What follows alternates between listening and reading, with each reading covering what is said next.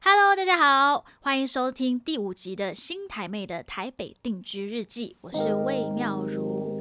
那上一集呢，在说。呃，口音这件事情，因为很长，就是会被问到说，为什么你是新加坡人，可是你讲话没有新加坡口音？那我在上一集第四集就解释为什么，所以呢，大家可以去听。我觉得上一集蛮有趣的，因为呃，在播出过后呢，那不是说播出，在上线过后呢，蛮多朋友来问我说，哎，对啊，你讲话好像真的没有没有那个新加坡口音，然后就问我关于一些新加坡呃特别的字眼，一些 Singlish 的东西。那我觉得 Singlish 这件。事情呢，真的是可以另外再讲一整集啦。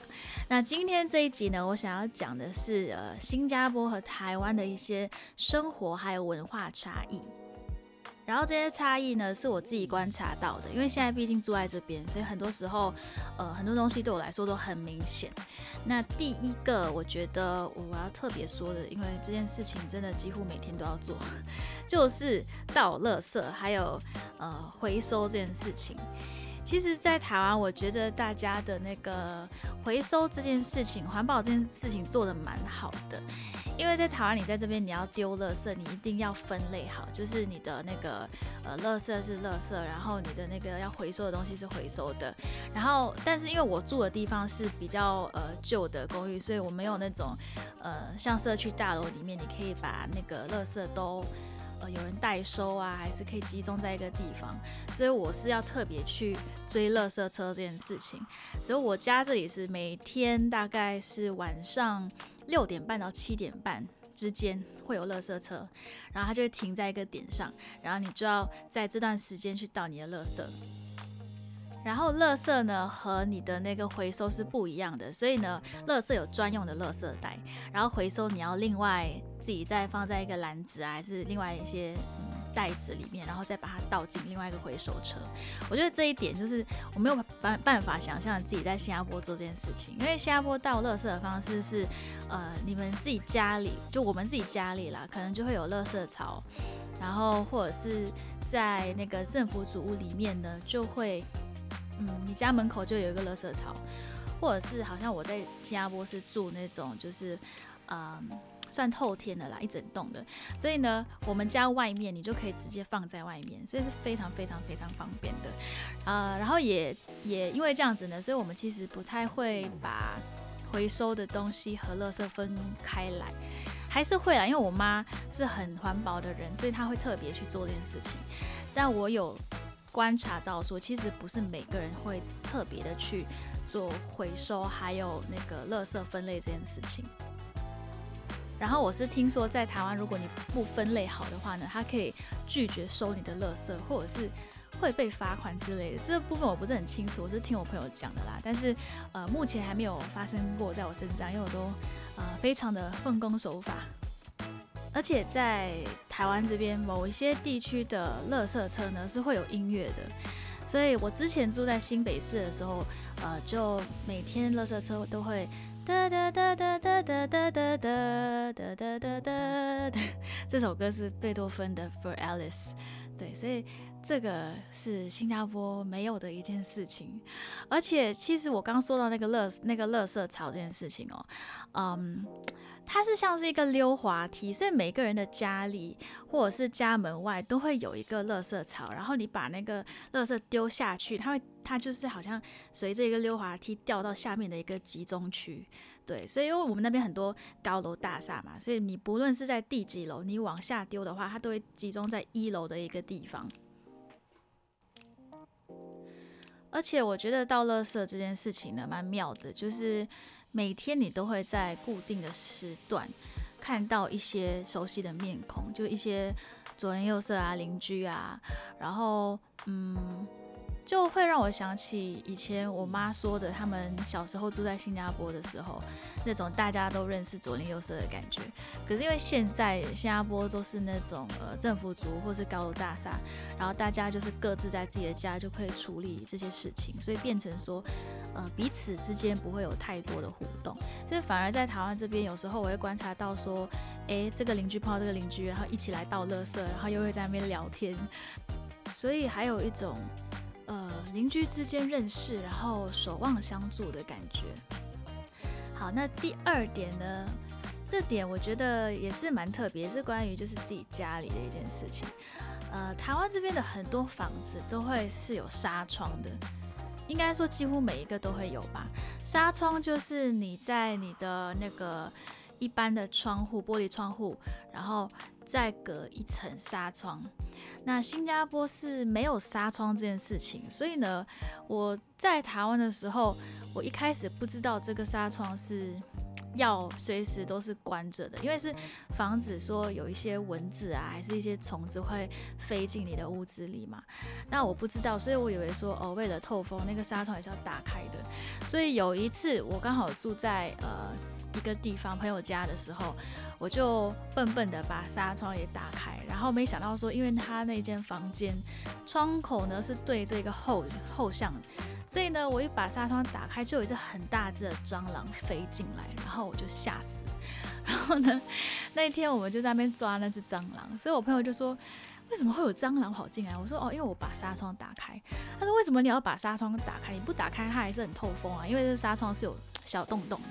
我说：“我不知道啊，因为在新加坡没有纱窗这件事情，我以为说你要打开窗户，就是那个纱窗连带那个玻璃窗口都要打开，所以这一点。”我觉得应该很多人都会忽略，但是住在这边，我就会发现这件事。新加坡的屋子里面的窗口一般就是，呃，如果有小孩的话，可能会装个铁窗，然后再隔一个玻璃窗。但如果没有的话，可能也不会有一个铁窗，它就是单纯就是会有窗帘，然后窗帘后面就是呃单一的那个玻璃窗口。还有一件事，就是我在台湾租房子的时候发现的，就是台湾这边跟新加坡，呃，对于一些房型、一些住宿的那个名称是不一样的。就例如说公寓好了，公寓在新加坡，你说你住公寓的话呢，它的意思是私人公寓。等于说，这个公寓里里面它是有那种游泳池啊，有呃健身房啊，是有设施的。但你在台湾住公寓的话，一般的意思就是呃小公寓，就是老房子，就是在台湾到处都可以看到的，呃，可能三到四层或者是五层有顶楼加盖的老房子，就叫做公寓。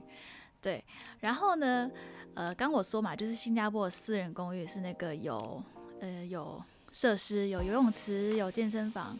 那这种呢，在台湾好像就会叫做豪宅了，就是只要有这种设备呢，就叫做豪宅，或者是嗯，社区大楼吗？电梯大楼之类的，就比较好一点的。那豪宅的定义在新加坡又是不一样的哦。在新加坡，你说哦，我住豪宅，就等于说你真的是住那种独栋，然后是呃，可能你有你自己家后院的游泳池那种，就叫做豪宅。对，所以这一点我一开始不知道，所以当初在台湾在台北要租房子的时候，我有我自己的预算。那我就看到网络上写说，哦，这个地方是公寓，然后呢是在三楼，然后呢呃是这个价钱，我就在想说，哇，这个价钱可以租到公寓诶。然后我的理解嘛，这样就马上就是新加坡那种有设施的公寓，我就觉得诶很划算。然后去到现场发现，哦，原来公寓的意思就是我们在。台湾这边到处是可以看到的，呃，三到四层楼、五层楼的呃老房子就叫做公寓。还有一点就是在家里也会发现的事情，新加坡的那个我们的自来水呢是可以生饮的，就是你从你的水龙头打开的水是可以直接饮用的。然后在台湾这边是不行的，但是一开始我不知道，所以呢。我有一段时间又一直在装水龙头的水在喝，因为我以为说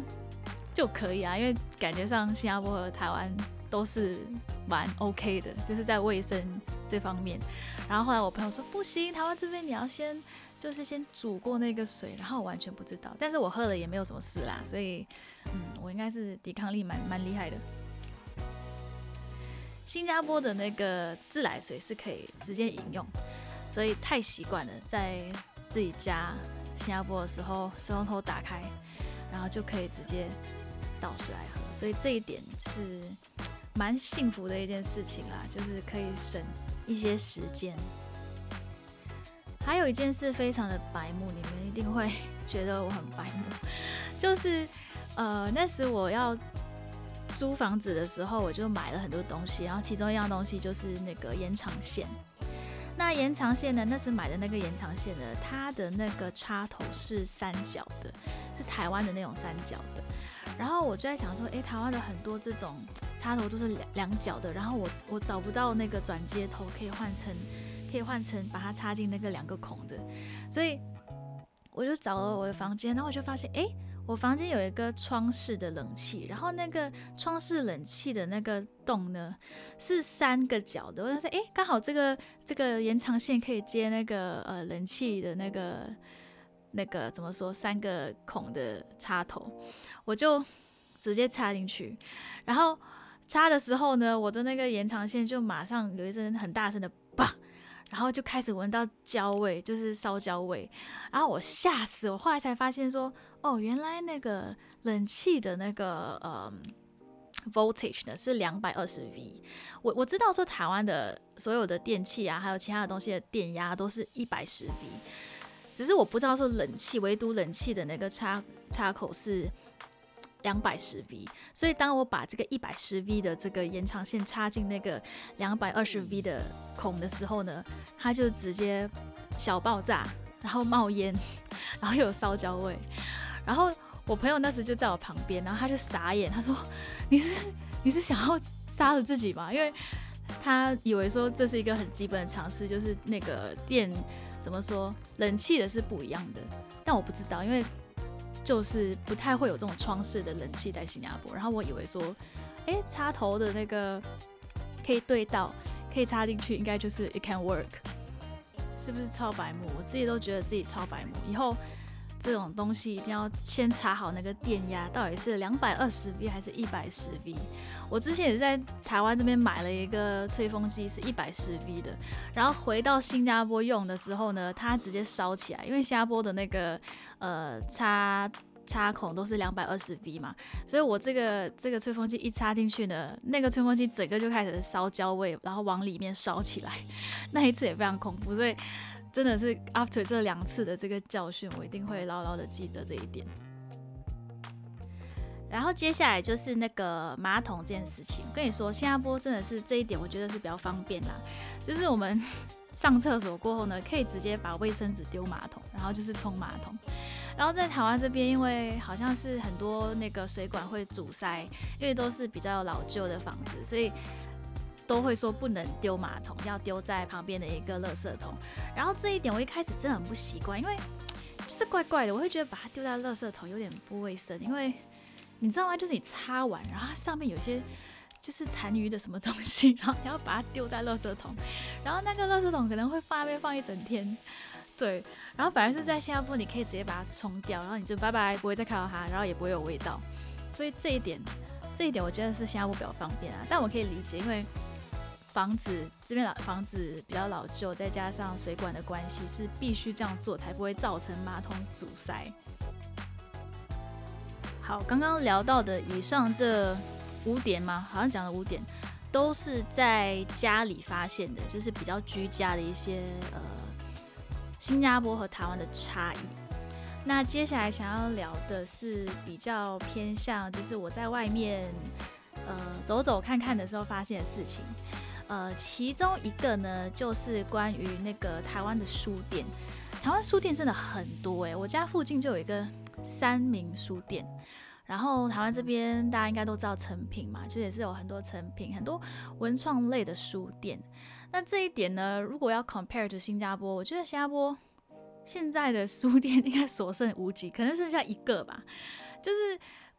最大的应该是 Kindle Kuniya，在新加坡的有一间，而且它是偏日式的，日式的那种书店。嗯，我不知道是不是因为新加坡人不怎么爱看书，但是真的没有。嗯，好像没有看书的习惯呢。反而说在这边有时候跟朋友聊天的时候，他们会问问题，像是：哎，你最近有在看什么书吗？然后老实说，我其实之前都没有看书的习惯。我是因为来台湾这边很喜欢逛嗯这种文创类型的店，所以走进书店的时候，发现有一些书的名称很有趣，所以就买来看，所以才慢慢开始养成有看书的这个习惯。所以这一点呢，跟新加坡还差蛮多的，就是书店这件事情。呃，然后如果有是想要去新加坡开书店的朋友呢，我建议还是不要来，因为 新加坡的书店感觉上真的是，呃，一个倒一个，没有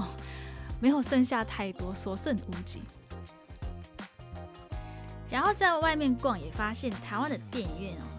票都比较贵耶，反而在新加坡看电影比较便宜。我们在新加坡平日看电影呢，可能还可以买到，嗯。七八块的票，七八块的票就等于可能台币大概一百五十到一百七十之间吧。对，然后台湾这边一张那个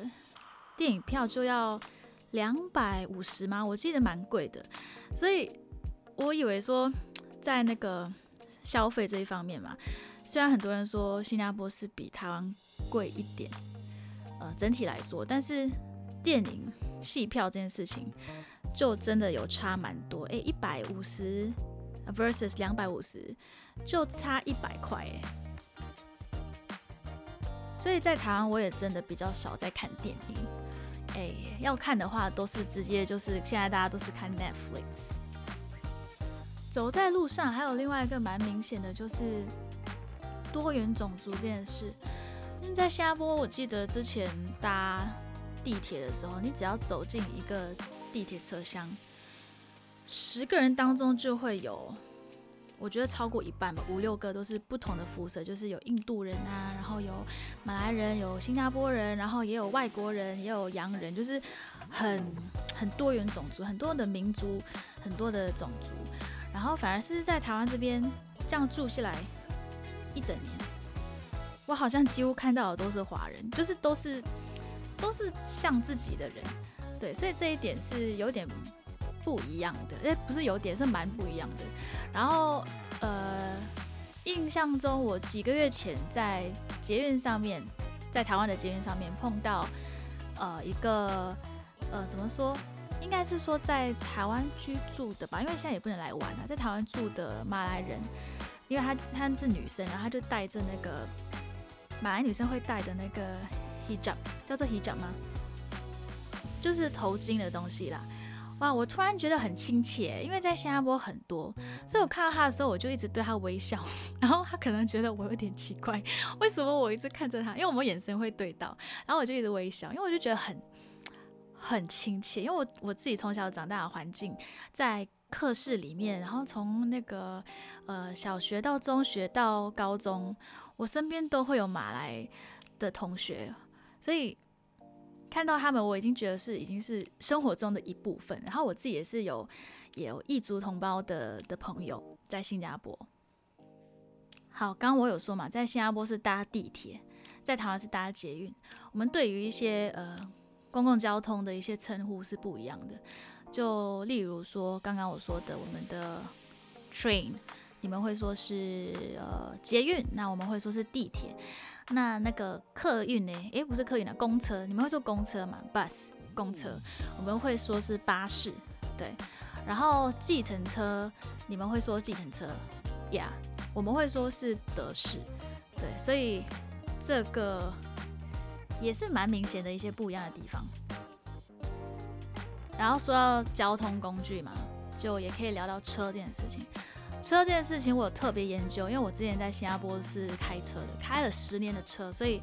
非常非常依赖车这件事情。那新加坡主要是那个右边驾驶嘛，那台湾是左边驾驶。那除了这个明显的分别之外，我们的那个车架也非常不一样。我在 YouTube 上面有曾经做过一个一个影片，在今年的二月的时候有 PO 的。大家可以去看一下，因为那时我刚好在来台湾之前，把我在新加坡的车卖掉了，所以我就稍微的聊关于在新加坡开车和台湾开车的分别。那新加坡主要是车价会贵很多，因为我们有一个东西叫做拥车证，就是你除了那个车身本身的价钱，你还要买一个算是一个呃证照，你才可以在新加坡开车。那这个拥车证呢，一般来说它只维持十年，等于说你在新加坡开一辆车呢，你只能拥有它十年。所以你不曾真正拥有它的意思，你大概也只能开个十年，然后你可以选择去十年后报废掉，或者是你再重新买一次这个用车证，然后又开回这辆车。但是一般来说，大家不会这么做，因为会很不划算。如果说开了十年，然后还要再买一个用车证，很多人会宁愿买一辆新的车。对，然后也是因为这个用车证，所以新加坡的车是嗯真的贵很多。好像我之前在新加坡是开 Honda 嘛，然后我的 Honda 哦是大概新币十万，就是台币的两百万哦，台币两百万买一辆 Honda，呃 Honda 什么 Honda Vezel，就是跟你们的 Honda HRV 是一样的。然后我朋友说在台湾呢，两百万你应该已经可以买一个 Mercedes Benz 之类的的名车。但你要在新加坡买一个 Mercedes Benz，然后是新的话呢，我觉得好像也要台币五百万、五六百万才买得到吧？对，所以这个是蛮明显的差异。在新加坡开车很贵，然后呃也比较不划算吧，因为你不曾真，你不曾真的拥有它，反而在台湾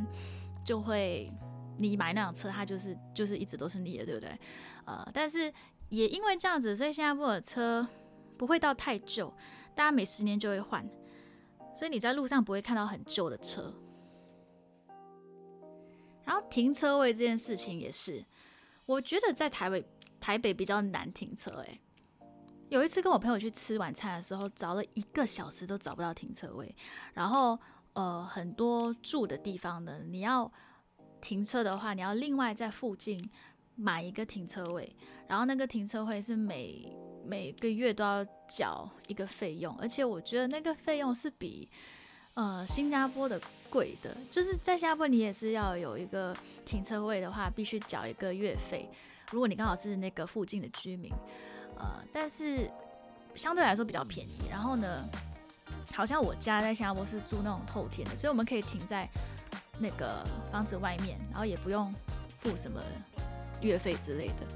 然后我觉得。感觉上在新加坡停车会比较方便一些。好，现在我要来聊吃的。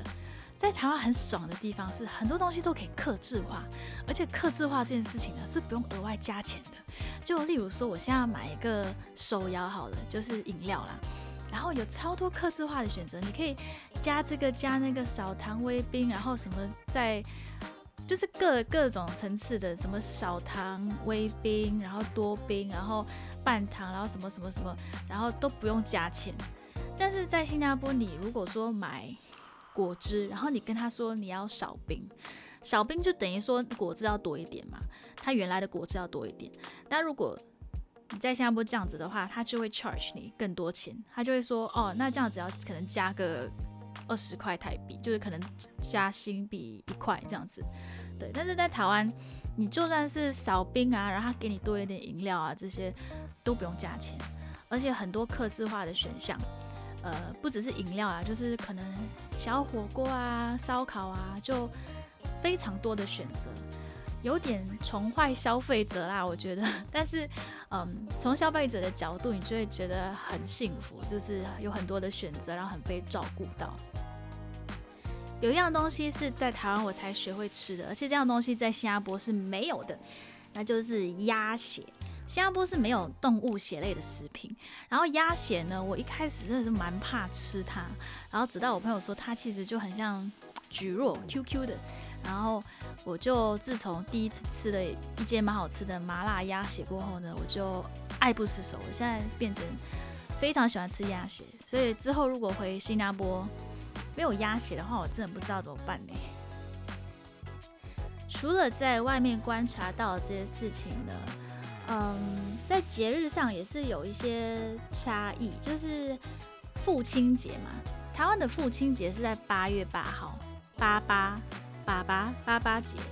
那新加坡的那个父亲节，通常我们是在六月庆祝的，六月的第三个星期天吗？还是第二个星期天之类的？对，所以之前我在我的 IG post 说 Happy Father's Day 的时候，那些台湾朋友就问我说：“诶，今天是父亲节吗？”然后我才发现说：“哦，台湾这边是八月八号庆祝。”然后新加坡也因为是多元种族的关系，所以我们多了很多的其他的公定假日，像是呃那个什么屠妖节，就是印度人的 Deepavali，然后呢马来人的新年 Hari Raya，对，然后呢呃都有在庆祝的圣诞节。新加坡比较像欧美国家，就是在圣诞节这部分呢。我们会重视，而且它是一个公定假日，就是十二月二十五号这一天。然后在台湾呢，好像十二月二十五号也是一个国定纪念日，但是以前会放假，但不知道什么时候开始，现在就变成说只是一个一般大家都会上班的平日，所以十二月二十五号这一天好像是没有放假的。那以上的这些呢，就是我目前住在台湾，在文化上还有在呃生活上发现的一些很明显的差异。那我觉得在外国人的眼里呢，要去习惯这些呢，也是很重要的，因为要入乡随俗嘛，对不对？呃，下一集呢，我还在想说要分享什么，可能做一个旅行 Part Two。感觉上上一集那个上上一集的那个带你去旅行，好像蛮多人有在听。然后我还是有很多呃旅行的小故事，还有一些即将要去的行程想要跟大家分享的。所以我们下一集的新台妹的台北定居日记见，拜拜。